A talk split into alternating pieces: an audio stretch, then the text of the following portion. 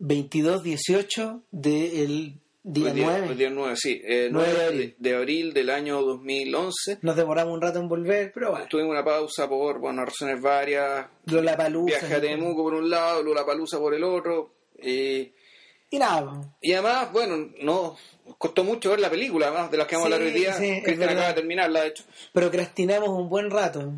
Habla por ti nomás. Eh, bueno, la película en cuestión es, es para disfrutarla en familia. Oh, a ver, primero que nada hay que hacer una advertencia. Salud, que es la película que nos, que nos convoca para el día de hoy, no es una película para menores. No, ni para menores, ni para gente susceptible, Exactamente. ni, ni para gente impresionable, ni para No. gente derecha. El, a ver, es una... mm, si estuviéramos en los 70, si estuviéramos en los 70 y fuéramos unos liberales de los 70, que son muy distintos a los liberales de ahora, eh, podríamos decir que esta es una película sumamente provocadora. Pero yo creo que yo creo que la, la distancia de 35 años, un poco más que se ha establecido entre, entre el estreno de Saló, la muerte de Pasolini y, y la actualidad, eh, le da otros bordes al, al filme. Una de las cosas que siempre me ha llamado la atención es que pese a lo infuriante que la película puede hacer para ciertos grupos, eh, el filme lleva, a ver, lleva sus buenos 15 o 20 años permanentemente, eh, permanentemente eh, disponible. Disponible. O sea, más allá de que, más allá de que en su momento en Chile lo hubieran prohibido, por hartas razones más que las obvias, No sé. Bueno, en muchos países y en países que no están en dictadura y nada de eso, No, la, prohibieron igual. digo. Claro. Eh, más allá de eso, eh, en, en las democracias occidentales como más tradicionales, eh, la francesa, bueno, por cierto la italiana, pero la francesa, la, ingle- la inglesa y la americana, Saló siempre ha estado disponible. Ya. Y en sellos tan prestigiosos como el Criterion Collection, que, que hizo una edición, a ver, en, originalmente hizo una edición más o menos pequeña que rápidamente quedó out of print y luego ellos se encargaron de volver a restaurar la película otra vez y, y, y volver a asegurar su continuidad. Llama la atención porque, a ver, eh, considerando, considerando que los bonos de Pasolini en realidad no han subido tanto desde el paso desde, No, desde el paso de, de- de- con el paso de los años y por pero, pero tampoco han bajado. no decir, para nada y, la otra la otra cosa eh, dado el dado, el carisma medio sensible de la película llama la atención eso fíjate A ver, lo, que pasa, un- una de las primeras cosas que me llamó la atención viendo la película es que en realidad se- el experimento que hace es tan radical que eh, se, se desvincula rápidamente del pasado político y los traumas políticos en los cuales la película fue hecha. Es decir, pásalo ya para, a, a modo de referencia, explicar de qué se trata esta película. Esta película eh, se trata de que eh, se trata de una es una es una especie de utopía. Eh, Esto es, es una utopía o una antiutopía, pero no en el sentido de la ciencia ficción, sino No. que esta es una utopía eh, donde se mezclan las cabezas, digamos, de donde, donde uno podría decir están mezclados Charles Fourier, donde está donde está un poco Ign- Ignacio Loyola, donde está el Marqués de Sade, naturalmente. Y esto nunca, no, esto no es invento mío, sino que eh, una de las lect- lecturas recomendadas obligatorias que aparecían en los créditos de la película era un ensayo de Klosowski, si no me equivoco, donde Sí. se nombraban estos tres personajes, estos tres intelectuales. había había textos de Bartes también Claro, claro, pero claro, pero Bartes eran, eran, eran a posteriori, los que eran mencionados como Claro. inspiración directa, digamos, que te- de- del, no de la interpretación del fenómeno, sino del fenómeno que te están Sí. mostrando, eran, eh, eran estos escritores que en cierto sentido eran todos utópicos, es decir, que eran utópicos con mayor o menor grado de perversión. Entendía la perversión como la creación de puesta de una escena para satisfacer un deseo. En el- bueno, los jesuitas eh, dirían que bueno que la, la- la disciplina y la autodisciplina, digamos, eh, de, de- de Ignacio Loyola, digamos, una perversión para objetivos, para objetivos espirituales no una perversión. Naturalmente que no. Pero eh, puede tener un hermano perverso, digamos, fácilmente.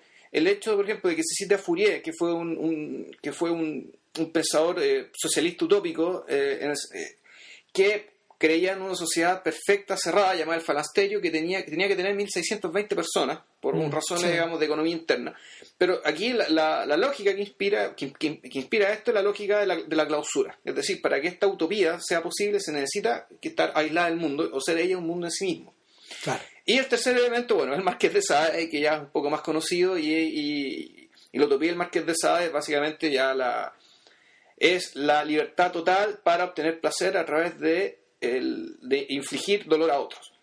Entonces, mezclando esos tres elementos, digamos, Pasolini crea Agrego, agrego un cuarto. Ah, en el fondo es la estructura. A ver, agrego un cuarto que es como el- la ubicación de tiempo y espacio de esta historia. Yo diría. Eh, que no es casual tampoco. No, claro, pero mi, mi punto original era que precisamente con los años, en realidad importa poco si esto transcurre o no, la Italia fascista, post-fascista, desde que, desde que está eh, Mussolini está o no está, y yo creo que para mí la cosa trasciende. Ahora eso ya es objeto de interpretación.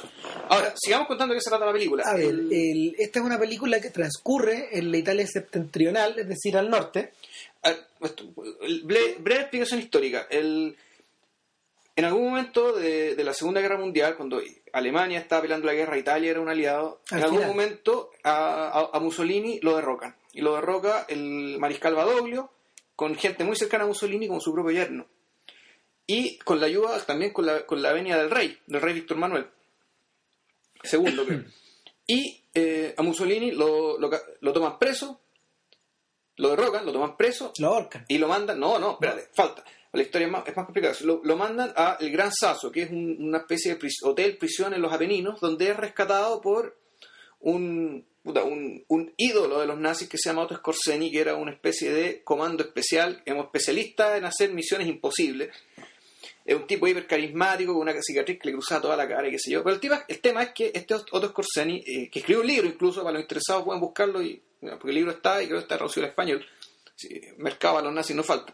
Oh, Eh, ay, ay, ay. ay, y, y el tema es que eh, los nazis eh, perdón, eh, rescatan a Mussolini, derrocan a este gobierno, que el, el gobierno que había derrocado a Mussolini, e instalan la República de Saló. ¿Por qué República? Porque ahora ya no había rey. No. Porque el rey, como el rey estaba del lado de los que lo derrocaron a Mussolini, tuvo que salir arrancando, digamos, o irse a la Italia del Sur, que ya era, ya era controlada por los aliados. Entonces se crea un nuevo gobierno fascista, una república socialista, digamos, de Saló, en el norte de Italia, que está más o menos, el el límite está en el Casino, en el Monte Casino, que un poco más al norte de Nápoles, porque, y esto es otro dato interesante, originalmente estaba en Nápoles, pero en la, la población de Nápoles se rebeló contra los nazis y contra, contra los fascistas y los echaron cagando. Entonces eso que y, me acordé de Nápoles porque Nápoles aparece en la película de El Paisá. en, en Paisá, no, y aparece en, en la película de Godard. La- Ah, verdad. Que es como que en Nápoles es donde la, la gente se revela para En- echar tocayo y darle y- en film socialismo. claro, para Claro. abrirse de brazos y de piernas, digamos, ¿cachai? A, lo- a, lo- a los aliados y a Estados Unidos. Bueno, ese es el momento en que la gente se enferma, de hecho. Sí. Y, y el, el tema es que entonces se instala una república eh, en Saló, que es una república básicamente opereta, una república títere, como el, el Manchukuo, digamos. Sí, claro. Del, del- como como- emperador chino. como que- aquel gobierno, como aquel gobierno en, en China. en China que era gobernado por japoneses. japoneses. Y aquí efectivamente era lo mismo, los nazis controlan la cuestión y en esta República Socialista de Saló, eh, bueno, duró dos años, digamos, entre, 19 entre 1943 y, y- y la caída, digamos, ya la caída de todo cuando, cuando lo- los aliados ya capturan Italia, el Mussolini con, con su amante, con un montón, con otros, con otros jerarcas fascistas se, se van disfrazados en un convoy con alemanes Su propia noche de Varens. Claro, lo agarran los partisanos, los alemanes dicen déjennos ir, pero aquí les tenemos gente. Uy. Uy, y, y- y así reconocieron a Mussolini y así el otro día lo fusilaron y lo colgaron y bueno, la escena famosa. El tema es que en esta república de Saló, que era básicamente una república instalada por los nazis, eh, realmente los italianos no tenían nada que hacer y uno podría decir que la, el, el hecho de que cuatro jerarcas de esta de la Italia fascista, la república de Saló, puedan dedicarse a hacer lo que vamos a contar que van a hacer, se debe un poco al hecho de que en realidad ellos no mandaban y no hacían nada. digamos, No porque- había nada que hacer. porque los nazis controlaban todo, en términos militares, en términos políticos y de gestión y todo. O sea, en, en- en la práctica era, era como si el país hubiera estado anexado. Claro, es una especie, a ver, es como una especie de, es una especie de lunar que se abre, es como el ojo de la tormenta. En la tranquilidad dentro del ojo de la tormenta, donde en el fondo, por unos breves segundos, tú podías hacer lo que tú quieres. Puedes hacer tu utopía, supuestamente son 120 días. Eh, Claro. eh, eso, es lo que, eso es lo que te dice digamos, la, la película, digamos, el- Claro, el bueno, subtítulo. es que ahí hay una, ahí hay una ligación con el libro este de, de Sade, por los 120 días de Sodoma. Claro. que, que, que, que, este que uno de los textos que... Que está citado que- y, claro, y que Ahora, yo no conozco los textos, no, no conozco los textos que, que aparecen referenciados al principio, pero sí me dio la impresión de que en esta historia, ah, justo ante- ahora justo antes de explicar de qué se trata, eh, la gran parte de los parlamentos que están pronunciados por estos jerarcas tienen la, me, me da la sensación de que son citas. Sí, no, de hecho lo son. Son, citas muchas lo son citas textuales. Es una es como una labor, es, es como una pega intertextual la que hizo Sí. la que hizo Pasolini, es medio similar Es lo que hace Godard, de hecho. al trabajo que al trabajo que comenzó a hacer Godard justo a partir de, de esa misma época. Claro, hay que decir que esta película es del año 1975. Cinco. El 5 y es una de las pe- últimas películas, o la última Es la película que hizo Pasolini Claro. antes de, De ser asesinado. A ver, eh, en estricto rigor, en la historia de, en la historia de, de cuatro, de cuatro personeros que al principio de la película firman una suerte de contrato o establecen una suerte de reglamento. Así Claro. se llama el, el- el Exactamente. libro negro. Y son cuatro, estos cuatro personajes bien, bien importantes. Hay, hay son, un son obispo, arquetípicos, claro, claro. hay un obispo, El obispo, hay un empresario, o un- no, un banquero, es un banquero, un banquero un duque y un presidente. y un presidente. No, no, no, no un banquero, un magistrado. El, eso. Entonces, en realidad, no, no hay banquero, aquí en realidad, no, curiosamente, no hay empresarios capitalistas, sino que aquí hay un aristócrata, está el representante de la iglesia, está el magistrado, es decir, por la justicia, y un presidente que es una autoridad política, pero como ya, como ya dijimos, en realidad ellos a esta altura ya no controlan nada. Entonces, básicamente, se van a tomar unas vacaciones que van a consistir en encerrarse los cuatro eh, en un palacio, Claro, eh, raptarse una cantidad de... A ver, primero, primero reclutar una cantidad de personajes como a la fuerza. Claro, pero primero los reclutan, primero reclutan a los que van a ser sus guardias, Claro. a, lo- a lo- a los soldados, los que van a mantener el orden dentro de esta utopía que ellos están Y no, creando. y no lo hacen de una forma muy similar a como se hizo con los camisas negras en los 20. Era una cosa parecida, donde Sí. se extraían las personas de, no sé, pues de, de segmentos ligados a la, a la vía agraria o, o, eh, o en bolsones de pobreza. Y en este caso, además, tenían que tener cierto atractivo físico. Yo creo que deberíamos hablar del tema que es el atractivo físico para Pasolini. que Claro. Es parecido al nuestro, pero es distinto. Exacto. Ahora, el, el otro, el- el- en, en una segunda instancia se empiezan a raptar un grupo de jóvenes y de chicas. Sí, y hay un paso intermedio, eh, que solamente apa- aparece una sola vez y después aparece al final, pero yo no me di cuenta. Incluso ya era tal la vorágine de violencia que, que en algún momento ellos también obligan a sus respectivas hijas a casarlos con otros de ellos mismos. Es verdad, eso es súper clave, porque en el fondo él dice, para no correr riesgo y para, para, para dejar todo inmediatamente saldado, no- nos casamos con nuestra hija. Claro. Y lo- lo- lo- sus soldados ejercen violencia contra ellas, la Le en la cara, la cara, qué sé yo. y vamos a la ceremonia y en el fondo todos se casan con todo. Claro. Y el- lo que ocurre ahí, lo que ocurre ahí es que eh, estas hijas quedan convertidas en una suerte de sirvientas que, que, que, que circulan durante toda la historia que circulan durante toda la historia y también sobre las cuales se ejerce una se ejerce violencia y vejámenes. Ahora, tal como tal como habíamos dicho, el siguiente paso de estos tipos es El casting. el casting, re- eh, buscar estos personajes eh, buscar eh, nueve jóvenes, eh, Nueve y nueve. nueve, nueve, nueve mujeres y nueve hombres. Claro, entre, entre en, en el camino pierden uno de ellos, que es uno de que es un es un, es un Es un joven- partisano. es un partisano, Un partisano que se arranca. claro, y que lo, lo, lo, lo ametrallan y eh, una de las niñas rápidamente se suicida y quedan 8 y 8. Claro. Y ahí empieza. Y, y, Aparte de eso, y además están las cuatro colaboradoras. Exactamente, hay cuatro colaboradoras que en el fondo son el reflejo femenino de estos cuatro personajes. Que son ex prostitutas, cortesanas a la antigua. Exactamente, Eh, son, tres, son tres cortesanas y una pianista Una pianista, claro. que, que no pronuncia ni una palabra, salvo cuando eh, salvo en un momento bien clave también. Ya. Pero de ahí nos- de ahí- a eso nos vamos a referir después. Ahora, eh, a ver, lo que ocurre a continuación, en el fondo, es que Pasolini elabora una estructura en cuatro partes. Eh, No sé, que, que el, el fondo es la, que la Divina Comedia. Es un Claro. espejo retorcido de la Divina Comedia. Empieza Exacto. con el anteinferno, que es el, el proceso de casting que acabamos de, de- de claro, el pre-infierno en el Claro. fondo. Eh. Y luego, dentro del infierno hay tres círculos. Hay tres círculos, exacto. Está, está el círculo de... De las manías. Está el círculo de las manías, está el círculo de la mierda. Y, y el círculo, Y el círculo de la sangre, con, con el que termina todo. Claro. Eh, en, en cada uno de ellos, en cada uno de ellos, de alguna forma, la, la transgresión se va incrementando. Sí. Se va incrementando. Ahora, ¿cómo, ¿cómo se va estructurando esta transgresión sobre la base de distintas narraciones? Yo le decía a JP antes de, antes de grabar el podcast, cuando recién comenzamos como a discutir esta cosa, que, que yo, en lo personal, bueno, yo nunca había visto solo antes, eh, pero, y yo pensaba que era una película muy distinta a la trilogía de la vida, es decir, a la, al trío de películas que Pasolini hizo durante los principios de los 70, que eran La Divina Comedia, el de Camerón y, los, Canterbury. claro, los cuentos de Canterbury primero, después hizo el de Camerón, y después hizo Ah, la, no, no la Divina Comedia, era la... la- las Mil y Noches. mil. Claro. Ahora, la estructura de la trilogía de la vida eh, le, había, le había emergido a Pasolini como una respuesta, mm, como una respuesta eh, súper visceral respecto del recorrido que él había tenido. Eh, para, no, para no alargarnos demasiado, hay que decir que Pasolini es un personaje que es, el, es la consecuencia obvia y lógica y estética de, de todo el trabajo neorrealista italiano. Pasolini eh, es un hombre de letras, no es un hombre, no es un hombre ni de teatro ni de ni de cine.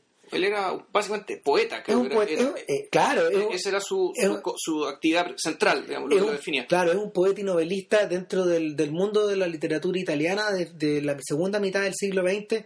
Es uno de los nombres centrales.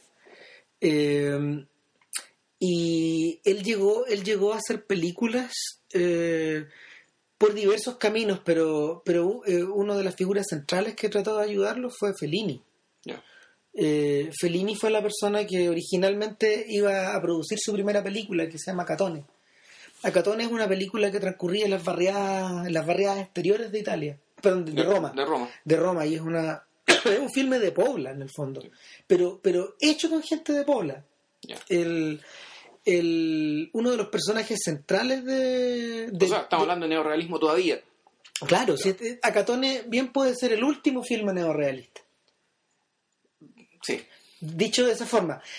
Ahora, está haciendo- estamos haciendo una separación Ahora, ahí. pero- el chicle podríamos decir que la- el Evangelio podría ser también, tenía algo como... Pero, pero ¿sabéis qué? Yo siento que todo lo que viene después, incluyendo Mamá Roma, Teorema y todo Medea y todas esas cosas, todo viene, todo, todo, todo eso está, todo eso está, todo, todo, todo eso de alguna forma está salpicado por, por toda esta, mm, por toda esta agitación de a lo Bertolucci, a lo Godard, que se empieza a mezclar y se empieza a hacer, en la medida que uno más ve esas películas, o más películas uno ve de esa época, desde el 61 al 71, uno se da cuenta de que la, la sopa se comienza a hacer espesa. O sea, el- la, cantidad, la cantidad de cosas que se van agregando a este menestrón son, son, son muchas. eh.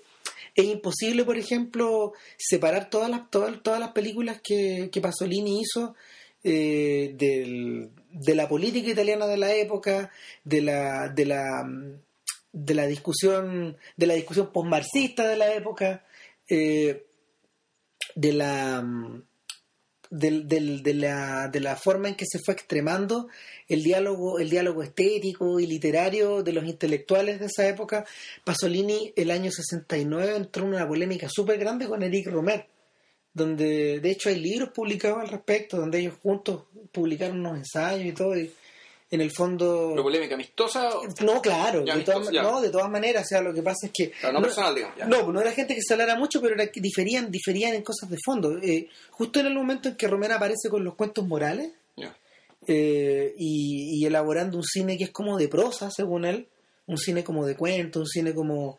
un Más bien cine- de fábula. Claro, claro, pero, pero él, él lo defiende como cine de prosa. Pasolini contesta con un cine de poesía, según él.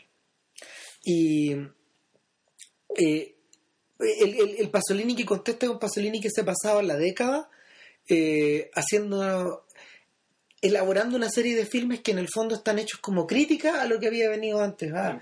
Ah, era, era crítica al neorrealismo, crítica a la comedia italiana, crítica, crítica al, al mundo felinesco, eh, crítica al antonionismo.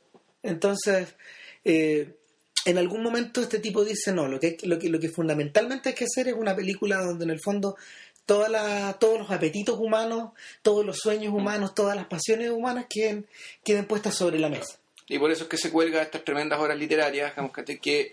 Y, es, y eso fue lo que... esa es la sensación que uno tiene cuando las ve, que en el fondo realmente es la, es la ética carnavalesca, de la que hemos hablado antes, que es aquel espacio en realidad todo todo es igual, todo está en el mismo plano, pero estamos hablando de un carnaval no capitalista. Es decir, no, no es que todo esté igualado porque tiene, tiene precio, digamos, sino porque todo comparte, todo convive, todo fluye, todo se transforma, digamos, en, este, en, esta misma realidad. Eh, es curioso porque al hacerlo Pasolini lo que estaba haciendo, eh, eh, lo que estaba haciendo era, era tratar de buscar las raíces paganas y carnavalescas y, La sátira menipea. Exactamente, cosas muy, muy antiguas, cosas de cuño muy antiguo, dentro de un mundo que se había concebido a sí mismo durante siglos o, que se ha concebido a sí mismo durante siglos a la sombra del dogma, a la sombra del catolicismo, a la sombra de, mm, del orden, de alguna forma. Y, y el, tanto los cuentos de Canterbury como el de Camerón y... Eh, la misma noche yo no la he visto, los dos se los vi y... Son películas extrañas, son películas episódicas que están contadas aludidas a un tercero. En, en el en el, en el de Camerón, en el, a ver, en el, de Camerón no aparece Petrarca de repente, ponte tú, también aparece por ahí. Parece. Eh, ah, hay en, el, en, la, en, la eh, perdón, en los cuentos de Canterbury, obviamente hay un personaje que es Chaucer, que parece que es Pasolini. De hecho, sí, creo que Pasolini hace de Chaucer.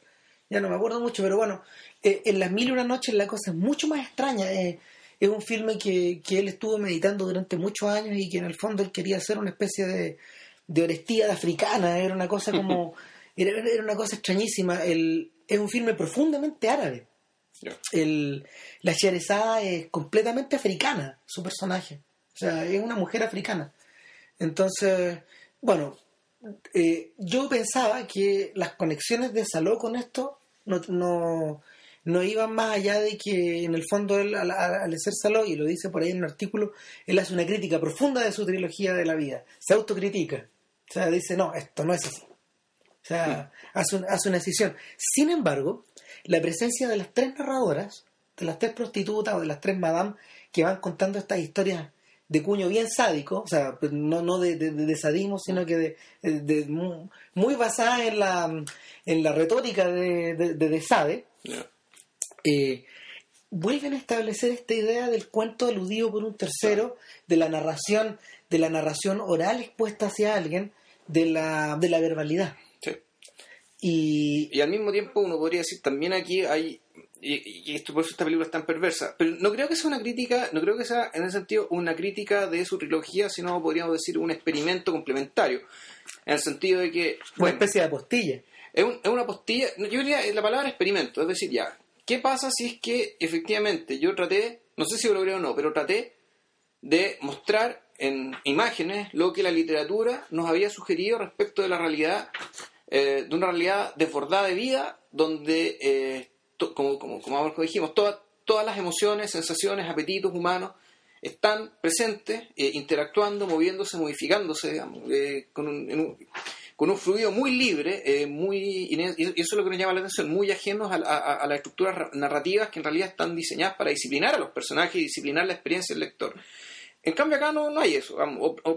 la idea es que no lo haya, a nuestra igual lo hay, pero no lo hay. Yo siento que yo siento que hay una dualidad bien extraña, porque por un lado, por un lado el como tú bien dices, en la oralidad esta, en la oralidad de la de esta estructura no hay una especie de, orden que te vaya llevando.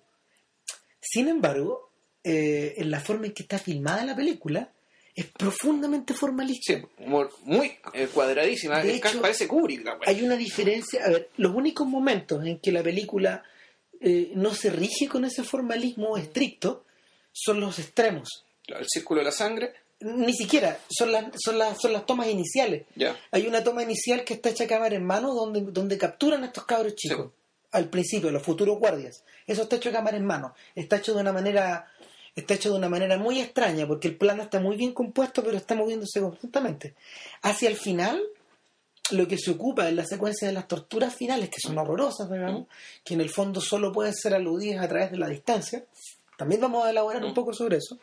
Eh, hacia el final, eh, la presencia del teleobjetivo donde te separa también como que tiende a diluir esta, esta estructura perfecta. Ahora, eh, Por eso decía, de la sangre. claro, Ya. De hecho, eh, y esto es un paréntesis, a mí me llamó mucho, mucho la atención que los créditos que son en fondo blanco con sobreimpresiones de títulos negros, muy ordenados, muy limpios, muy, muy puros, por decirlo, por decirlo así directamente, eh, esté presente la cantidad de gente importante que hay dando vueltas. El tipo que puso la plata para esto fue Alberto Grimaldi, el productor del Gato Pardo. Un señor que sabía hacer muy bien negocio y cuyo ojo en el fondo estaba no solo en, en producir proyectos muy profitables, sino que al mismo tiempo muy, muy- muy, sino que al mismo tiempo algunos muy arriesgados. El, el tipo a veces metió las manos en lugares muy extraños. Eh, me llamó mucho la atención eh, la presencia de Tonino de Licoli, el fotógrafo Ya. cuya mirada, eh, cuya mirada, no sé, porque está presente en algunas de las películas más importantes del, del de, ¿cómo se llama? del cine, del cine clásico italiano, o sea, de los 60 para adelante, este, y eh, eh, es súper manifiesto también. El, lo- lo- los sujetos que están por detrás aseguraban que en el fondo, bueno, la asesoría musical de Neo Morricone, que no estoy seguro si alguna vez había trabajado con Pasolini, fíjate. Claro, él hizo un poco de música incidental, porque en realidad la... Y no, y yo creo que eligió, la, eligió las piezas que, que Pasolini le fue pidiendo. Claro, porque hay mucha pieza clásica, o sea, hay pi- piezas de Chopin, Eh, hay piezas de Chopin, hay Bach, hay, Hay- Beethoven. hay Beethoven, sí. Sí. Bueno, ¿sabes qué? En realidad Pas- Pasolini, eh, eh, cada vez que tomaba riesgos, lo hacía con, la con, Con una muy buena con muy buena espalda. espalda. Por ejemplo, cuando hizo el Evangelio según San Mateo, se asesoró ni más ni menos que con, que con el cardenal Siri. ¿Quién es el cardenal Siri? Bueno, el cardenal Siri era el líder de la posición que perdió en el Concilio Vaticano II. Es decir, él era un cardenal italiano muy importante, de línea conservadora, muy, muy, muy conservadora, digamos, de la misa en latín y todo el asunto. Y, y lo sorprendente es que tanto el cardenal Siri como Pasolini, uno homosexual y comunista, digamos, y el otro un sacerdote hiperconservador, eh, trabajaron y conversaron juntos y dialogaron para elaborar esta película. En el fondo, Pasolini quería hacer, y eso es rescatable, digamos, o sea, uno decir, ya, pucha, eh, con los estereotipos típicos, ah, ya, un homosexual de izquierda, que sé yo, va a hacer una película para escandalizar a la gente, y no, hizo todo lo contrario. Él fue a hablar con, con un, con un cardenal conservador, el más conservador de todos, el líder de la posición eh, ante- que perdió en el concilio, para llegar a algo que tuviera un sentido más allá de la provocación por, per se o de la desmitificación per se. Bueno, de partida eso te habla de del ¿cómo se llama? del, del tipo de intelectual que Pasolini representaba en su época. Eh, tiendo a pensar que de hecho el, el- el prestigio literario de Pasolini o, y su prestigio público porque era una persona, a ver, ya no existen cineastas así y no van a volver a existir seguramente. Eh, eh, este- este- estos cineastas que en el fondo tenían como la no, no sé, pues tenían una presencia pública tal que en el fondo er- eran, eran, eran articulistas de diario, Sí. eran polemistas de televisión, eran presentadores de programas. Es que en realidad, a ver, tú, es que, es que, es que al revés, o sea, yo creo que el- el- es- esta gente era eso y además era cineasta. Claro, que, es el por ahí la... Entonces uno podría decir, Quitano, pues tal vez tenga ese perfil. Claro, Qui- Quitano, Quitano que en el fondo, Quitano, Quitano que en el fondo que es una, es una persona que ha, ha sabido ir como al compás de, de la de los movimientos de, de- de los movimientos que su propio de los movimientos sociales que su propio país ha ido teniendo. Sí es posible, es posible que Quitano sea uno. Que tenga ese perfil de hombre múltiple, digamos, y presente en muchos ámbitos, en muchos lados. Claro, y que, Quitano- y que el cine sea solamente una de sus muchas Ahora, patas. Nunca ha sido mordiente en lo político, Ya, que, que era como el fuerte de que Pasolini. pasó línea. Ya. Claro, eh, ahora volviendo a la película, volviendo a la película, eh, la estructura de estas narraciones es la siguiente. Estos personajes que en el fondo han organizado de una manera tan, de una manera tan abstracta, de una manera tan, tan, tan pensada, tan, Tan utópica, es una, tan una- utópica, una utopía racional. tan utópica su comuna, eh, le pidan a las madams que no, a ver, que narren sus experiencias o que cuenten historias de la manera más detallada posible. De hecho, de una manera muy caballerosa, ellos les explican en alguna parte, Claro. por favor, ¿usted puede ser más específico? Sí, claro. ¿Nos puede contar más? Porque la verdad nosotros le pedimos esto. Claro, el objetivo, a, diferencia del... No sé si usted de acuerdo, la estructura de Cameron era que era un grupo de nueve hombres y nueve mujeres, si no me equivoco, creo que de hecho era esa misma cantidad. Eh, se esto es el libro, porque la película no me acuerdo si era así o no. No, la película no es así. Era, era gente que está escapando de una peste. Sí. están escapando de una peste, se, eh, se, encierran. se encierran en un castillo y se cuentan historias para entretenerse. Para pasar el tiempo. Para pasar el tiempo.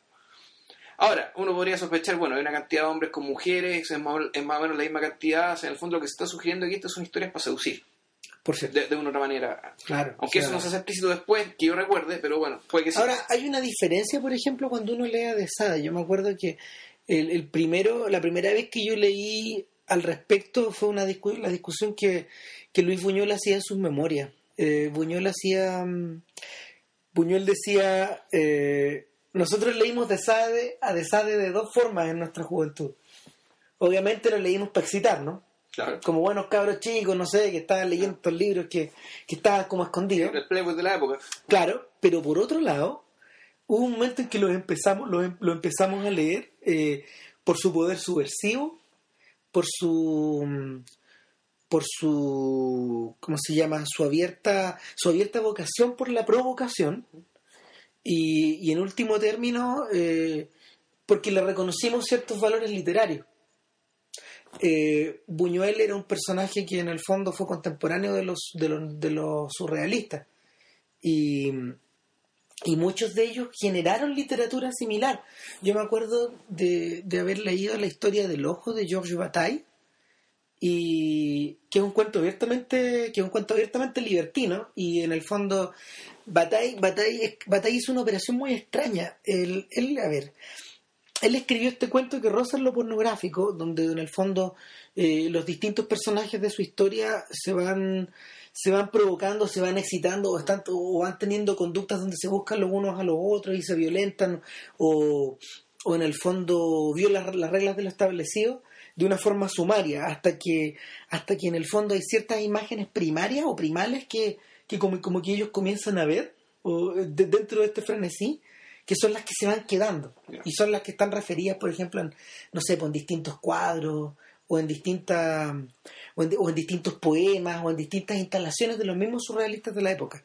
Pero lo que, es, lo que hace Bataille en su libro es como partir en dos, porque la primera parte de esta narración está hecha de ese modo, está contada un poco al estilo de lo que las madames cuentan en, en sus respectivas historias. Sin embargo, la segunda parte es una reflexión intelectual acerca de lo que él acaba de escribir. De lo que él escribió era una suerte como de ataque místico, según Donde el tipo baja un poco al suelo y dice, a ver, a ver, ¿qué O sea, reconociendo que uno puede hacer las dos cosas al mismo tiempo. Exacto. A ver, a ver, a ver. A ver cuando te metes con esa fuerza no puedes ponerte a razonar al mismo tiempo respecto a lo que estás haciendo, sino... Eh, la estructura que Pasolini adopta al interior de la película es similar, porque en la medida de que los cuentos libertinos se van desarrollando, en teoría, con, con, el, con el objetivo manifiesto de, de provocar, de, provocar en de provocar en los asistentes o en los o en los espectadores de, de, esta, de estas charlas, eh, no sé, por, em, pasiones incontrolables, cosa que no se genera porque en el fondo el, el factor del miedo está presente de forma permanente. O sea, no, lo que pasa es que el, las pasiones incontrolables las tienes que, las tienes que experimentar los cuatro, los cuatro sujetos. Claro. Es, para ellos. Los demás son material, son carne disponible y, pueden ahí elegir el hombre, mujer, lo que sea y hacer lo que quiera, lo que se le ocurra.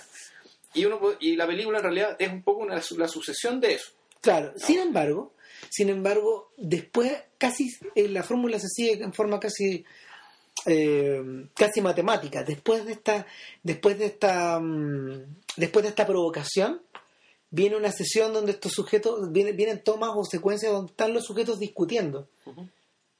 De una forma parecida a lo que Batalla hacía en la segunda parte de, la historia del ojo.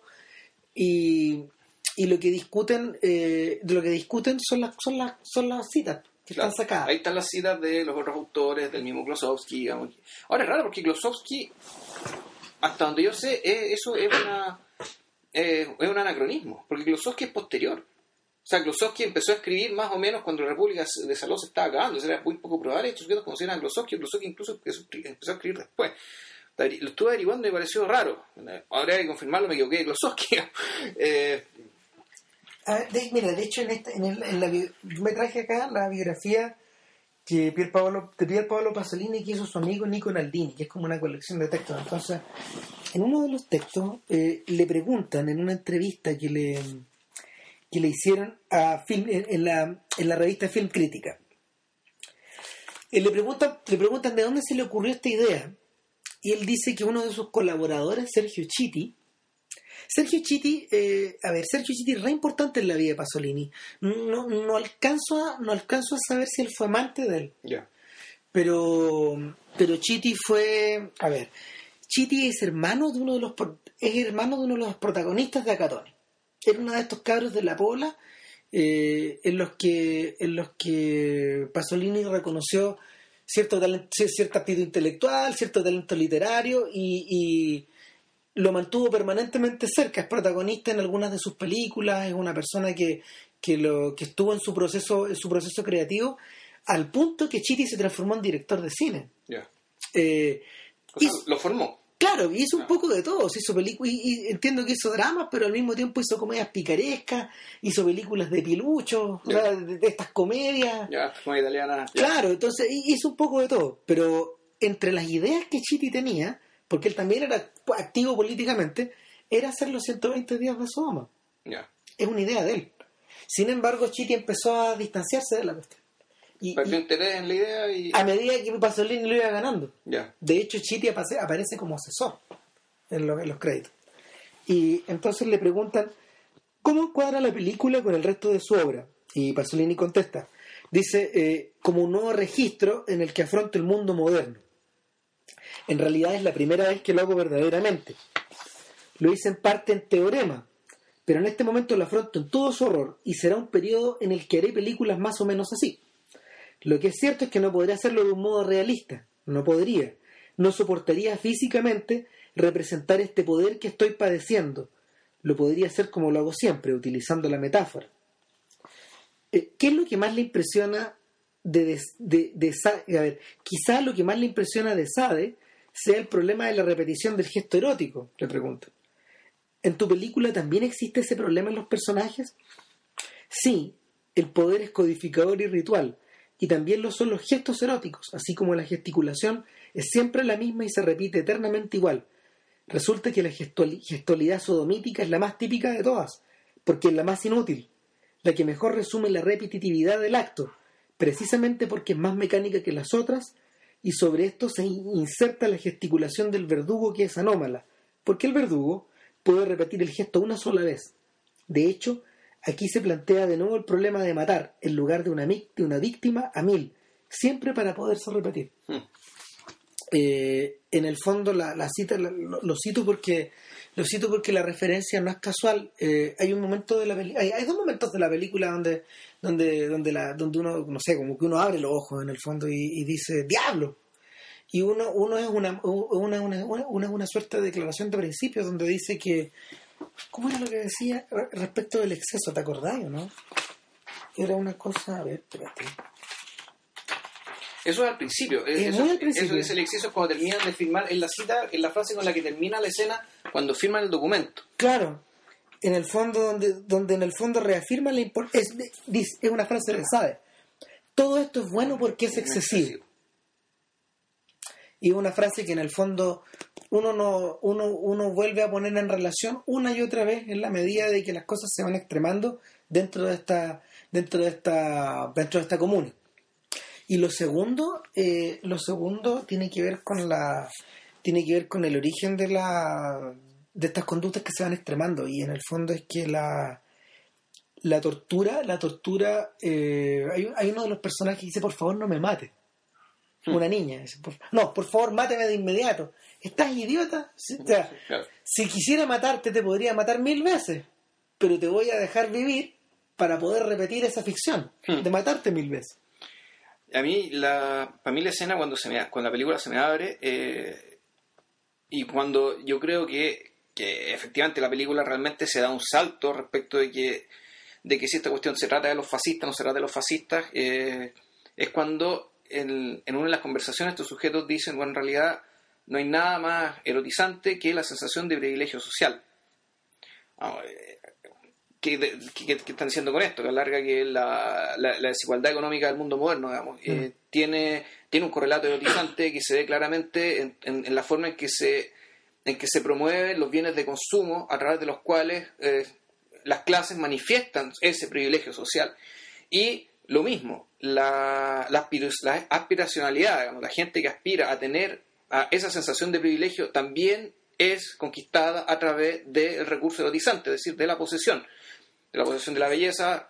digamos, de- de No estamos hablando de, no estamos hablando de sexualidad precisamente.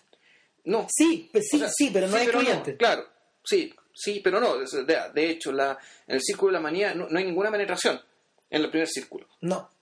Las penetraciones ya, por ejemplo, empiezan después. Es de- ahora, eh, Eh, convendría, convendría, convendría eh, establecer de inmediato que lo que está haciendo Pasolini no es pornografía. no, Eh, no es NAF porque... tampoco, No, no, porque no. estas cosas no son reales hasta Claro. donde podemos saber, digamos. Pero el, el punto es que ¿dónde radica la dónde radica el, el momento de diferencia? A ver, lo que uno ve en pantalla es horroroso. O sea, de hecho, son cosas que la verdad no me gustaría volver a repetirme la película. No. Ba- ba- ba- bajo esas condicionantes, porque es una película sumamente incómoda de ver. Sabiendo que, uno, son todos actores, ¿cachai? Que esto nada, esto... Es que hay un, hay un o sea, detalle. O sea, son todos gente que está son gente que está actuando y todo, y no, no es gente que esté siendo obligada a hacer lo que está haciendo. Claro. Cuando están comiendo caca, en realidad están comiendo eh, una torta de chocolate con jarabe de naranja, por ejemplo. digamos, Eso es lo que se come y uno, uno se entiende, uno lo entiende después. Dos, uno incluso sabe que esto que está siendo representado en la película no pasó realmente en la República de Saló. O sea, no, no- no es que haya un grupo de la República de Saló, un grupo de, de sujetos hizo esto. O sea, yo traté de buscar, digamos, si es que esto realmente ocurrió y no encontré. Entonces, sabiendo eso, aún así la película es de una tremenda incomodidad Claro. porque, eh, y aquí vol- volvemos al tema, o sea, yo creo que volvemos un poco al, al salto respecto de por qué esta película en realidad no se trata de los fascistas, ni se trata, digamos, de... No está confinada a la época, naturalmente, en la que está, en, la, en la que está ambientada. Es porque, eh, en realidad, esta película no es más que la extremación de la extremación de lo, que, de lo que vemos, y no, de ciertas cosas que se ven todos los días, digamos, que vemos todos los días, que funcionan todos los días y que, y que bueno, por eso Pasolini decía, bueno, de esto, de lo que estoy hablando en realidad es del mundo moderno. Claro. Por ejemplo, cuando la gente le hacen comer caca, digamos, eh, él en realidad lo que está pensando es, bueno, ¿qué es lo que, qué es lo que consume la gente? O sea, ahora recién, en, ahora recién en Chile se quieren poner pesados con el tema de la comida rápida, por ejemplo, y Mm. legislar al respecto.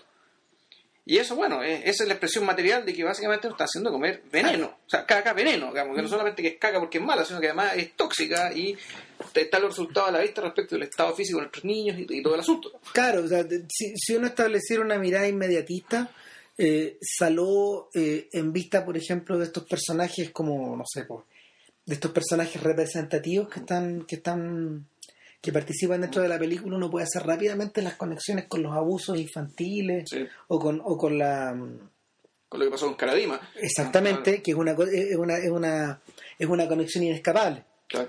Sin embargo, sin embargo, los tiros van más lejos. Sí. Y los tiros, y, y, y ¿sabéis qué? Yo tengo la sensación de que el extremo formalismo de la película está relacionado con la con la íntima conciencia de que, que Pasolini expresaba de, de establecer una de establecer una diferencia respecto del, del porno. Claro. ¿Por A ver, qué? ¿Por qué? Porque, a ver, en general, eh, Yo creo que discutamos el tema. ¿A qué, a qué- qué te refieres por formalismo? el a ver mira yo me acuerdo yo recuerdo siempre recuerdo un artículo de Jacques Danet donde él habla del uso del plano en Capó una película de Gilo Pontecorvo. Este señor que siempre recordamos La por, la, por la batalla de Argelia y, y por Queimada y por algunas otras películas así que son no sé porque son la son la glorificación de alguna forma eh, y son la glorificación y la manifestación épica de, de, de, no sé, pues, de ciertos procesos subversivos de los 60. O sea, eh, es imposible, no sé, pues, ver, la, ver, la, ver la batalla de Argel y no pensar, por ejemplo, en Cuba O en el, o presente. o en el presente o en, o Ca- Claro, tal Claro. cual. Eh, bueno, el punto es que eh, Dané eh, tiene un artículo muy famoso respecto de, de, una, de una toma de Capó, una película que transcurre en los campos de concentración, Ah, este cuando muestran al tipo muerto colgando el hambre púa. del Claro, hambre cuando púa, te muestran un tipo colgando el hambre de púa, entonces Pontecorvo hace un corte y lo muestra sufriendo, lo muestra ahí muriendo, lo muestra... Entonces él dice, esto es profundamente pornográfico, porque, porque Pontecorvo, eh, en vez de concentrarse en la, en el, de concentrarse en la potencia del gesto, lo que él hace es exacerbar el gesto, es potenciarlo más aún, siendo que ya era potente, eh, es irse encima. La, la, la lógica de la pornografía siempre sigue esa misma, siempre sigue esa misma estructura. Eh, bueno, no sé, pues hasta el punto, hasta el punto de no sé, pues de De que están matando gente. no, no, no, y, y, eh, me refiero a donde, no sé, pues los close-up ya pierden el sentido de las Ah, cosas. Finalmente no está tan cerca que ya no estáis, que ya no estáis. claro. Es, es, es- esa es la, esa es la futilidad, la futilidad final de la pornografía. Eh, en este caso, en este caso, la, la estructura formalista distancia, en todo momento, te aleja. O sea, es distancia. Eh, es distancia, eh, ahí, Es, es distancia, por una parte, es geometría, Claro. es frontalidad. Es decir, la, la cuestión está pensada eh, no necesariamente como una obra de teatro, pero No. sí hay una, hay, una, hay una distribución del espacio en un formato, uno podría decir, medio neoclásico. piensen en la cita de Pasolini recién. Él dice, no creo que yo pueda, eh, ah, eh, no creo que yo pueda soportar este poder que estoy padeciendo, Claro. o esta, o esta voluntad que estoy padeciendo de contar estas cosas, este horror, eh, si no lo, si no lo, si no, si no lo interpreto de una forma metafórica, que es como yo suelo hacer. Y en este caso, eh, aparte metafórica, es, es muy abstracto. Es decir, los espacios están desnudos, son geométricos, por eso decía, a veces parecen tomas de Kubrick. Esta weá. Se ven O sea- las perspectivas hacia el fondo, digamos, se ven las líneas, se ven los ángulos. De hecho, de hecho parte de la parte de parte del juego que Kubrick establece en ojos bien cerrados tiene un poco que ver con eso y con la relación que el espectador permanentemente está sintiendo respecto de la de la forma en que la piel humana o, o- o el, o el cuerpo eh, suelen de, de la forma en que se vende y se suele vender se suele vender el cuerpo en la publicidad hay una cosa bien extraña bien resbalosa en la en esta en ojos bien cerrados no sé si tú te acordáis que la, las secuencias de la orgía están filmadas casi como como si fueran Sí, como si fueran comerciales de copete o de... Claro, como si fuera un videoclip de no sé, de, de un cantante, de un cantante romántico. Sin embargo, sin embargo, las secuencias donde se ven los desnudos más frontales, más brutales, están filmadas como si fueran, eh, eh, están filmadas desde el punto de vista del doctor. O sea, las mujeres cuando uno las ve de cerca, las mujeres desnudas, es el doctor Harford el que está viendo. No. O sea, con, con, con permanente desapasionamiento. O con manifiesto desapasionamiento. Eh, pero volviendo a esta cosa, el, la, esta estructura como media, esta estructura como media cerrada en el fondo que tiene, que tiene Saló, tanto estética como narrativamente, apunta a eso, po, apunta, apunta a su, a su, a, a su ritualidad y por otro lado apunta a esta, a esta suerte como de de huevo narrativo que está como cerrado, que se abre de repente. Claro. Ahora, el- cuando es, ¿qué es el tema? Cuando en las escenas donde el orden se hace manifiesto y se expresa para el fin para el cual fue creado, es decir, el placer de estos sujetos, efectivamente las escenas son así, ordenadas, pulcras, limpias, frontales, geométricas. Sin embargo, Y sin embargo, eh, parte de la película y parte también del interés de la película es que la clausura respecto de esta utopía respecto al exterior y, en cierto sentido, la clausura al cambio interior de esta propia utopía, es decir, la donde se buscaba a la larga la renuncia de los seres, de los jóvenes, digamos, los nueve jóvenes, nueve mujeres que, o los que sobrevivieron, a tener toda, a toda, toda voluntad propia. Eso también empieza, en cierto sentido, no, no es que empiece a desmoronarse, pero también aparece. Y, a- y aparece en la película el, el hecho, Eh. y esto ya es un elemento, el tema un poco de la subversión dentro de este gesto subversivo. claro, eh, lo que ocurre es una cosa muy impresionante. El, tal, es el único momento en que la película se abre al realismo. Sí. Eh, es, es un momento, no sé, pues donde después de haber, después de... es- Esta, esta película hay un momento en que después del encuentro sexual de- del obispo con su con su amante el tipo va a dar la ronda en el fondo y lo que empieza a aparecer ahí son las individualidades de estas personas torturadas que han estado presentes desde tan tanto cerca como lejos en la película aludidas por sus nombres o, o- o observadas, por ejemplo, momentos donde ellos sufren, Claro. o donde ellos se quieren escapar, o donde ellos se matan. Donde eh, muy, muy, muy puntualmente de cuando en cuando aparecen una hablándole a la otra, sabes que no aguanto más. Y, y claro, tú decís, ya, bueno, aquí, aparte del, del- del placer de estos cuatro, de estos cuatro sujetos, digamos, aquí hay algo moviéndose. Claro. Y, y a lo mejor va a explotar, a lo mejor no va a explotar, no, no lo sabemos. Pero en algún momento la cuestión toma protagonismo y es donde primera vez que vemos a, a personas comportándose como personas. Exacto. En, en ese sentido, digamos, Cristian tiene toda razón cuando dice que esta película ya, ya parece una película realista. Ya, Eh, y eh, lo, lo, lo terrible, lo terrible es que en el fondo es solo una secuencia nomás. sí, que es suprimido. Claro, es que eh, en el fondo eh, eh, empezamos a ver los distintos rasgos de, bueno, no me castigues porque yo te puedo decir algo que tú no sabes. Claro. Y lo lleva Otro hace algo peor que yo. y, y- y la secuencia va escalando. Claro. Va escalando y van recorriendo las casas. Y ahí, claro, ahí las- por necesidad de la historia, las, las tomas tienen que cambiar. Pero, eh, naturalmente, estamos hablando digamos, de otra realidad, por tanto, de, otra, de otra forma de, de- de retratarlo. Claro, el, hay, a ver, hay películas, por ejemplo, como, como Novecento, que tienen esa misma estructura, donde hay una, donde hay, donde hay una oposición entre la historia que nos están contando y los distintos personajes y sus emociones, y por otro lado, toda una alegoría que va corriendo por debajo o por encima. Ya. Eh, en el caso de eh, fíjate que la comparación con la comparación con 900 eh, no es no, es no es casual. A ver eso sí que hay que hacer un paréntesis.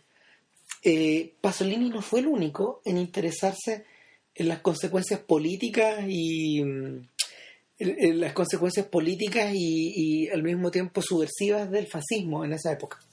Hay hartas películas más ligadas como el tema eh, una es El conformista de Bertolucci, sin duda. Eh, donde también está presente el fascismo, está presente la perversión, la política, de una forma harto más burda, encuentro yo. Eh, mucho más. Sí, en, en ese sentido, la novela, la novela de Moravia era bastante más fina. Sí, no, eh, no es una obra maestra. Sí.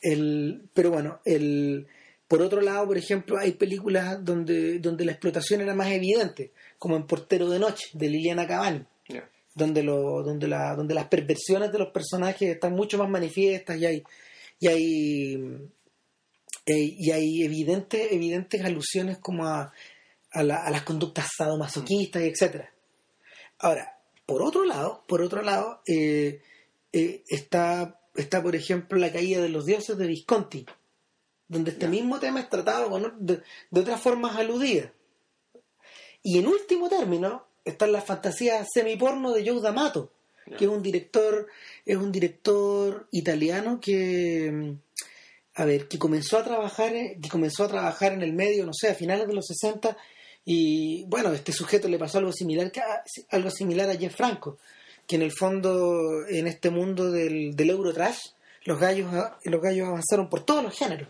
O sea, desde desde lo, desde el terror, por ejemplo, más, desde el terror más abstracto hasta mm, hasta ¿cómo se llama? la pornografía más explícita. O sea, y, y, y en el caso de D'Amato, estos gallos claramente pasaron por esta, por estas pseudo fantasías masoquistas nazis, digamos, que, que en el fondo lo convirtieron en una suerte de subgénero. Y el visto dentro de ese marco, visto dentro de ese marco, eh, llama la atención que llama la atención que Pasolini hubiera tocado el tema por ahí también, justo en la, justo en, la- en el en la cruz de los 70, digamos, posterior a posterior a no sé, po, al ¿cómo se llama? a todas estas críticas post hippie. Ah, pero por ejemplo, este- la, la película, uno, uno podría decir que la película está de Calígula. También te No, metí ahí. no- se trataba, claro, no se trataba de eso. Ahora, fíjate, yo pensando ya, ya yo creo que estamos hablando un poco de la descendencia de esta película, yo me he acordado de dos.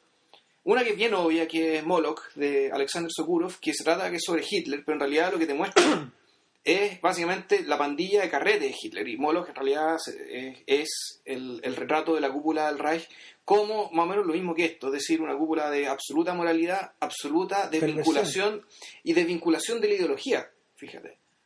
Más profundo todavía. Sí, desvinculación de la ideología, desvinculación del pueblo, desvinculación del mundo, desvinculación de lo que pasa afuera. Es decir, en- en lo que vemos, en- lo, lo, que, lo que se ve en Moloch eh, es algo, es- es- eh, está un poco sacado una cita que, que decía respecto a uno, uno, de estos personajes de uno de los fascistas de la película de, de Saló, era que eh, los fascistas son los anarquistas perfectos. ¿Por qué? Porque destruyen toda la moralidad del Estado una, una, vez después de conquistarlo, se entiende, digamos, y solamente ellos. y, y, acá, efectivamente, en Moloch se, se, veía eso, en realidad era mucha banalidad. Era, era realmente mucha banalidad y, lo que llamaba la atención, volvemos a lo mismo, era el supuesto Führer, caudillo, eh, que compartía una homogeneidad racial con su pueblo, digamos, no, en realidad tenía nada que ver. Estaba, estaba el, el, poder, digamos, el hecho de ejercer el poder, digamos, y, y, un poder que además estaba investido en una ideología particularmente fetichista. Mm. Digamos, y, efectivamente, el tipo vivió rodeado de fetiches, se rodeó, se rodeó de fetiches de poder, digamos, que lo terminaron aislando de todo. Ahora, la otra película con la que con, con la que me hizo clic, esto un poco de la, de la, perversión del fascismo, pero esto ya es, es todo lo contrario, y la perversión del fascismo de, desde la perspectiva del tipo que está abajo es Tony Manero. Ah, ¿En qué medida, claro, o sea, en, en, qué medida eh, cierto tipo de régimen, digamos, eh, por su propia clausura, por su propia oscuridad, por su propia obligación de, de que el espacio público esté eh, desaparecido, a larga termina, termina siendo tole permisible, tolerable, a lo menos factible, un montón de aberraciones, conductas criminales, digamos. Paranoia. Paranoia, eh, psicopatía. Sí. Alargue psicopatía. Entonces, eh, eh, es, es, y, y, es más lejos. una de las. Uno, uno de los puntos uno de los puntos que, que la reina siguió desarrollando sobre la psicopatía social mm. o sea finalmente los personajes de postmortem están aquejados de un problema que es harto más profundo que es harto más profundo y más terrible y que, que las circunstancias en las que se hallan, digamos, la, la, al punto, al punto de que las escenas de amor de la película no pueden ser tales, porque está todo, está todo torcido, sí. está todo, está todo el, el, el, edificio el edificio se torció pero no se cayó. Sí, claro. El, ahora, pensando en lo mismo y lo que tú estabas diciendo, las huellas están tiradas por todos lados, porque porque fíjate que en algo en algo tan distinto como Inside Job, esta película que se ganó el, el documental, que se yeah. ganó el, el, el, el, Oscar a mejor a mejor pieza documental de, en 2011 esta película sobre Wall Street de una manera bueno Charles Ferguson no es un cineasta en realidad yeah.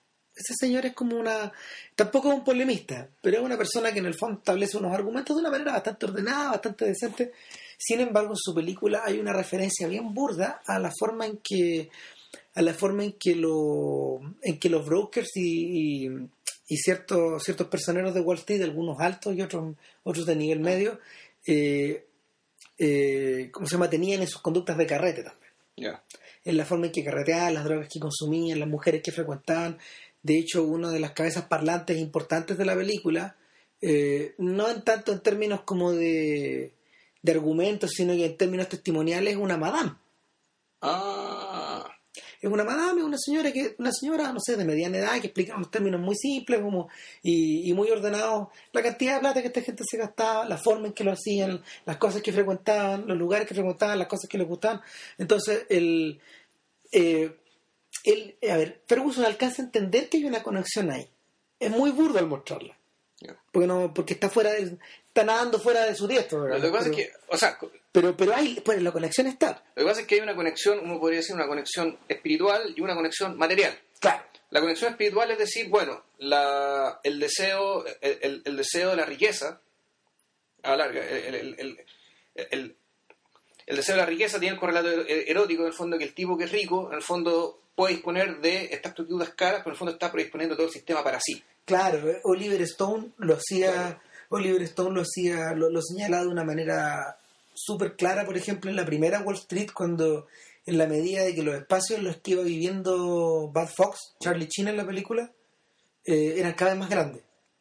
En, el, en la segunda, en la segunda, como es, como en el fondo su acercamiento es medio satírico también, juega con el tamaño de las motos que los bellos tienen.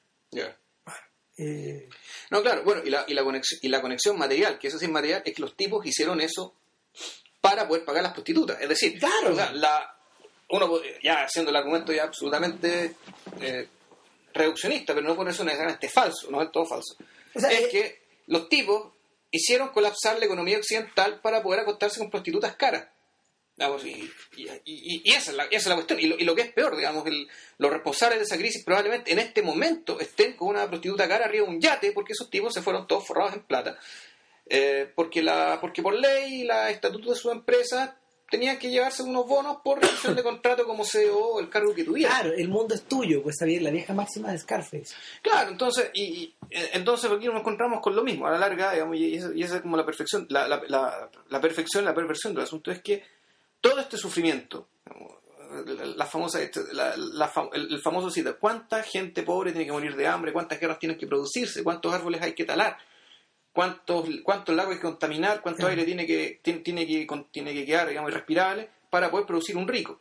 Ahora, para que ese rico además le pague una prostituta cara, hay que incluir unas cuantas cosas más. Y, y, y bueno, Saló, y, aquí ya, yo creo Christian hizo digamos, la, la, vinculación brillante digamos, cuando se metió con Wall Street y se metió básicamente con los grandes zárrapas del, del, del, capitalismo, digamos, la gente que realmente, el, winner que gana, el winner que that take it all, digamos, en, el mundo moderno.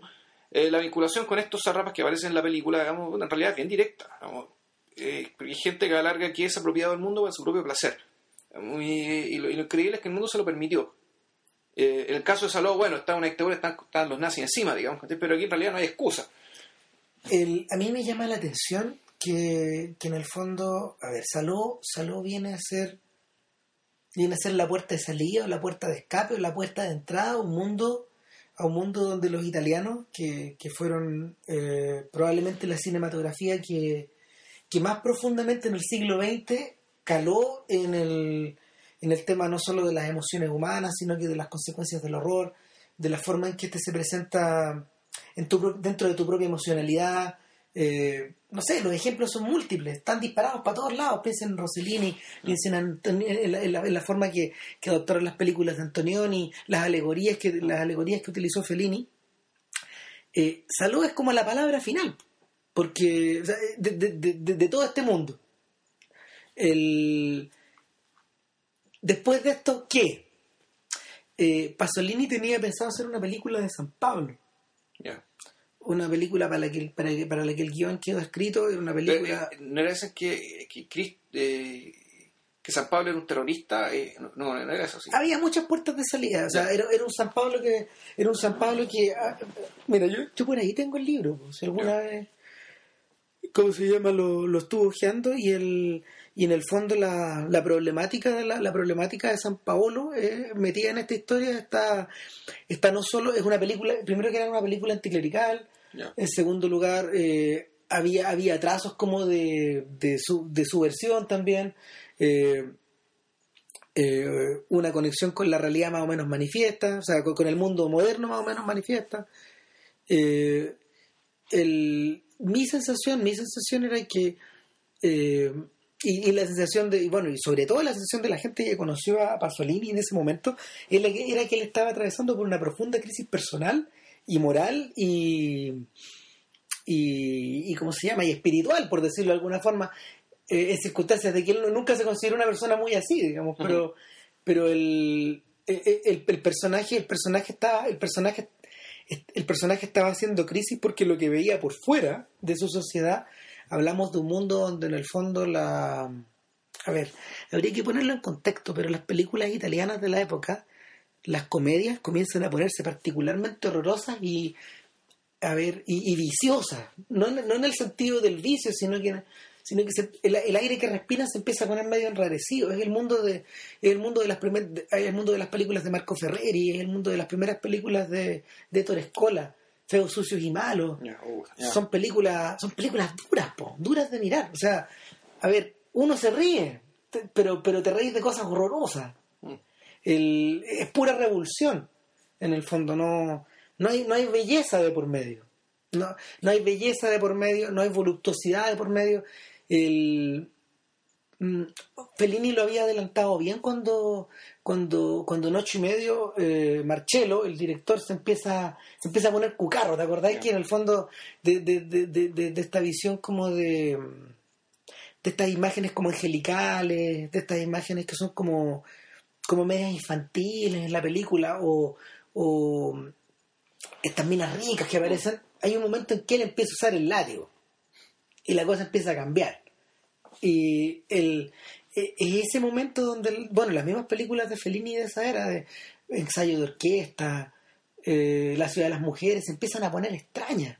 Se empiezan a... A ver, lo- son, son dos cosas. Una, lo- no sé si te referís a eso o te refieres a que en realidad el, a que lo, que se, lo que se está evidenciando digamos, ya es un malestar profundo respecto de cómo, cómo va, para dónde va la sociedad y qué rol puede jugar digamos, ellos como artistas en ella. Entonces tú Claro. puedes decir, bueno, la Dolce Vita, de la que ya hablamos, ya tiene que ver, tiene que ver derechamente con eso. Claro. Yo, yo- yo- pero yo me estaba acordando, por ejemplo, de eh, Ginger y Fred.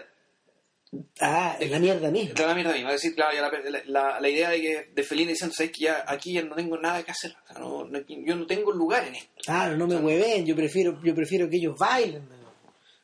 Sí, claro, pero el fondo era tú decir, bueno, esto es, y yo cuando la vi, bueno, estaba de moda, vi el lunes, yo pensé, bueno, en realidad vi el lunes debe ser esto. O sea, la producción de el lunes debe ser esto que me están mostrando.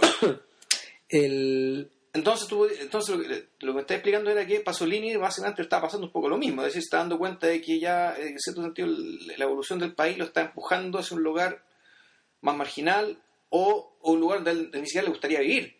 Es eso, ¿no? Claro, o sea, el, lo, lo trágico de esto es que después lo matan.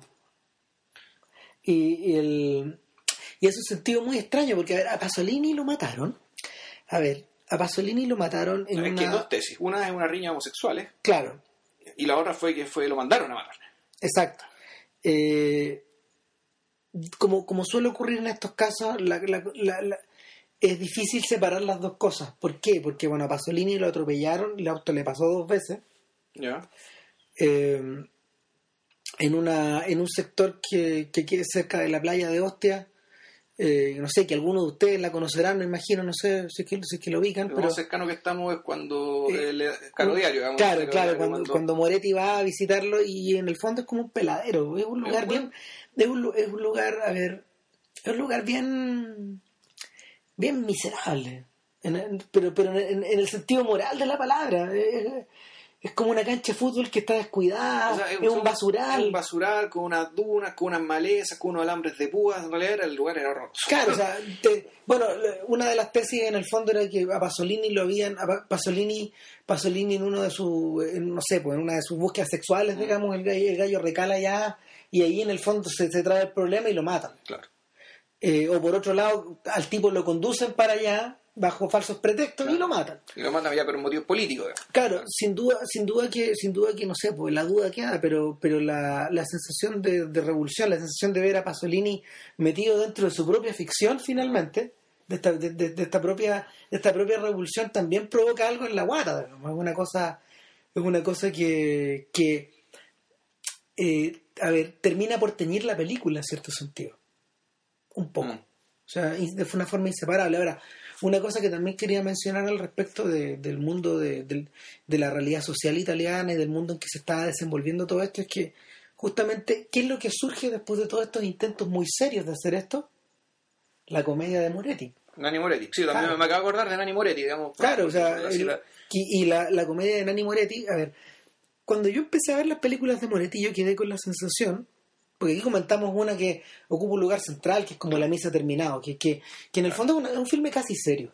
Pero claro, es bien atípica para lo que hace él, digamos, Claro. sobre todo para el hablante, que, para, para, para el hablante, de, para el hablante que Moretti decía, o sea, el hablante y entre comillas el mirante, Claro. es decir, el- desde, desde dónde está mirando la, Sin embargo, la, la historia. sin embargo, por ejemplo, eh, cuando uno piensa en, la, en Echebombo, en Soñidoro, que es una película que transcurre en la tele, eh, en el ámbito de la tele, cuando uno piensa en, en Bianca, que es la historia como de un profesor, eh, el contacto de la realidad de, con estos del personaje, del personaje con la realidad que la habita, eh, está mediado por todas estas distorsiones. O sea, el, el sentido del humor de- de Moretti es bien eh, no es sucio pero es- está viciado es una cosa es una cosa rara es, es espesa Digamos que es mala onda digamos que irónico, entendiendo por ironía, digamos, la permanente duda respecto de lo que tú dices y lo que tú crees. ¿sabes? Yo, yo, yo lo, lo y es brutal lo caracterizaría de esa manera, es decir, ya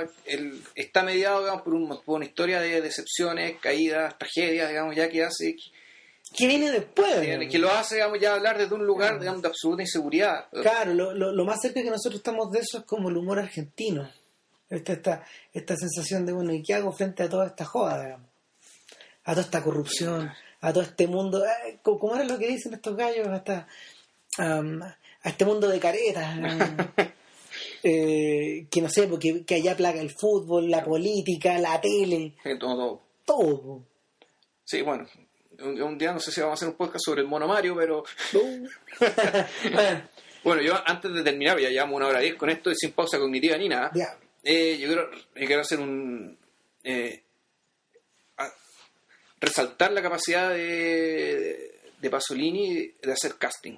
Es decir, qué manera de los cuatro tipos, digamos, elegir los sujetos con más cara de generados que he visto en mi vida. Y ojo, que uno solo de ellos era actor. Uno, el, el que hace del, del duque, el que era el aristócrata, él era actor y actuó en otras películas, y actuó en películas importantes después incluso, Sí. y, y- películas que yo vi que no, no lo había reconocido.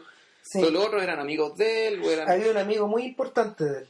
Había un amigo muy importante de él que, él lo conocía, era un amigo personal que él lo conocía, que en el fondo ahí hizo, eh, y puso el pecho, digamos. Era- fue el amigo, el, el magistrado, el, el chiquitito con la mirada turbia, con, con- Claro, pero, pero en el fondo es, es bien impresionante eso, porque él dice, aquí está.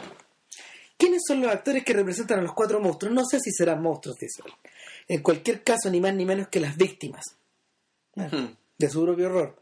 Al escoger a los actores he hecho la acostumbrada contaminación. Hay un actor de segunda fila que en más de 20 años de trabajo no ha dicho ni hecho ni una sola frase. Aldo Valetti. Un viejo amigo de las barriadas romanas, al que conocí en la época de Acatone. Giorgio Cataldi. Un escritor, Huberto Paolo Quint- Quintavale. Y por último también un actor, Paolo Bonacelli. claro. Y las actrices, de las actrices habían dos francesas, que la había visto como una obra de teatro. Bueno, el- viendo por ahí, vi... Y lo, lo- lo- todos, los, todos, los, todos los adolescentes eh, víctimas en el fondo son, son eh, no profesionales. no profesionales, pero las mujeres eran modelos. ¿Por qué? Porque tenían que ser bonitas y dos, tenían que, no tenían que tener empacho en sacarse la ropa. Y pero lo otro que me fijé es el tema de que, eh, y, y lo mejor al principio, el concepto de belleza de Pasolini, que es una, que es una belleza casi perfecta, es decir, son es gente que tiene como el- la estampa latina, eh, la estampa latina romana clásica, muy bonita, pero con algún rasgo extraño. Una Sí. nariz un poco más ancha, un ojo medio desviado, alguna irregularidad en el rostro, El- algo que te eh, que siempre te mete la cuña, te, te mete la cuña, te mete algún tipo de cuña inquietante eh, y un poco morbosa también. El, eh, dicho y hecho, el, todo el casting de Acatone, Ujú. que, que está hecho con que está hecho con gente de población, está hecho de la misma forma. Y, y si tú tuvieras que buscar un correlato mm, un correlato pictórico es Caravaggio. Ya. ¿Te acordás? Mira, piensa, piensa, piensa en los dioses de Caravaggio, en los querubines de Caravaggio. Todos son muchachos romanos eh, eh, donde, donde, la, donde la carnalidad está exacerbada, pero al mismo tiempo la deformidad también. Claro, y, y donde coinciden, o sea, un, un rostro bonito donde le falta un diente o que tiene algún lunar donde no debe, digamos, y, y- y cosas por el estilo, que ya también estaban presentes en la, en la, en la- en la trilogía de la vida, digamos, pero aquí ya se hizo muy, evidente. Claro, esta, esta cosa como de, de meter la calle dentro, de la, dentro de las películas. Y un último apunte, eh, una de las cosas probablemente más inquietantes de la película, y que curioso que no lo hayamos tocado, es que en el fondo, eh, uno de los temas de la cuestión es la banalidad del mal, finalmente, también. Pero uno de los temas que flota por ahí. O sea, sí, pero no, porque la banalidad del mal precisamente es el mal generado por gente corriente. E- Es el mal de, de quien, de quien obedece. En ese sentido, la banalidad del mal estaría, digamos, en la deshumanización de los soldados. De, Ponte tú. ¿cachai? De, de estos Que son los que tienen la última palabra, ojo. Claro, los que terminan bailando, digamos que está mientras ya afuera está la escoba, digamos, ya matándose todos, son Claro. los bombardeos, es decir, se sabe que vienen los aliados, además, ¿cachai? Claro. Como, y ahí, a través de ese, de ese solo gesto, sabemos qué pasa afuera, bombardeo, ya vienen los aliados, la cuestión esto se acaba, Porque es de a poco, esto uno, uno escucha, lo escucha por la radio, después se sienten los aviones, Claro. después los bombardeos. después la forma.